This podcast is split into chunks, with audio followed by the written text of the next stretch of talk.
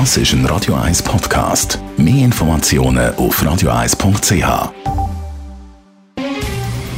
Der Finanztag auf Radio 1. Verstehen, was Menschen und den Markt bewegt. In Zusammenarbeit mit der Zürcher Privatbank Merki Baumann.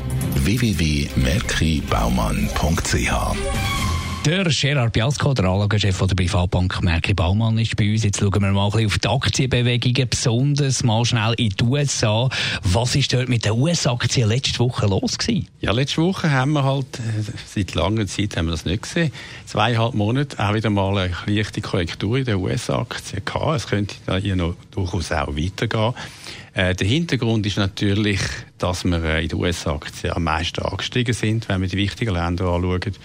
Wir sind äh, vom Tiefstand im März über 60 Prozent angestiegen und im Nasdaq sogar noch viel, viel mehr. Und das ist natürlich klar, da kann es auch mal Gewinnmitnahmen geben. Was ist der Unterschied zwischen US-amerikanischen und europäischen Aktien?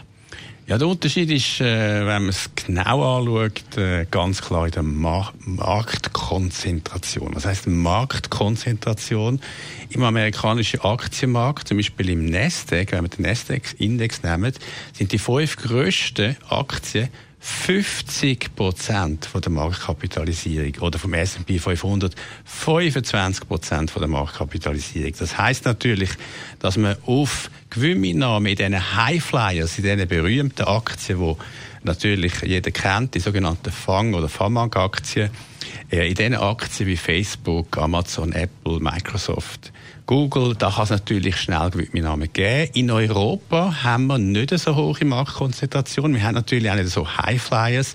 Und von dort her ist die Wahrscheinlichkeit von Gewinnmitnahmen äh, in Europa viel, viel geringer. Im Gegenteil, Europa hat Aufholpotenzial. Wie ist Merki Baumann im Moment bei Aktien aufgestellt?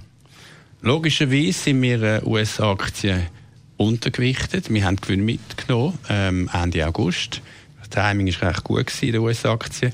Wir haben eine Übergewichtung bei europäischen Aktien, und zwar sowohl bei den Aktien von der Eurozone, die besonders günstig sind im Verhältnis zum Weltaktienindex, und zwar so günstig wie seit über zehn Jahren nicht, als auch eine Übergewichtung in der schweizerischen Aktie. Und die schweizerische Aktie zeichnet sich ja dadurch aus, dass sie defensiv sind. Das heißt, weniger hohe Sensitivität zu den allgemeinen Marktbewegungen und auch gegenüber der Wirtschaft. Danke vielmals für die Einschätzung, Gerard Biasco, der Anlagechef der Privatbank Merki Baumann. Der Finanztag gibt auch als Podcast auf radioeis.ch.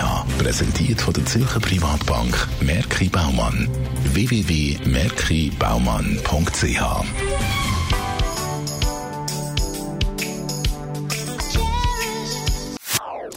Das ist ein Radio 1 Podcast. Mehr Informationen auf radioeis.ch.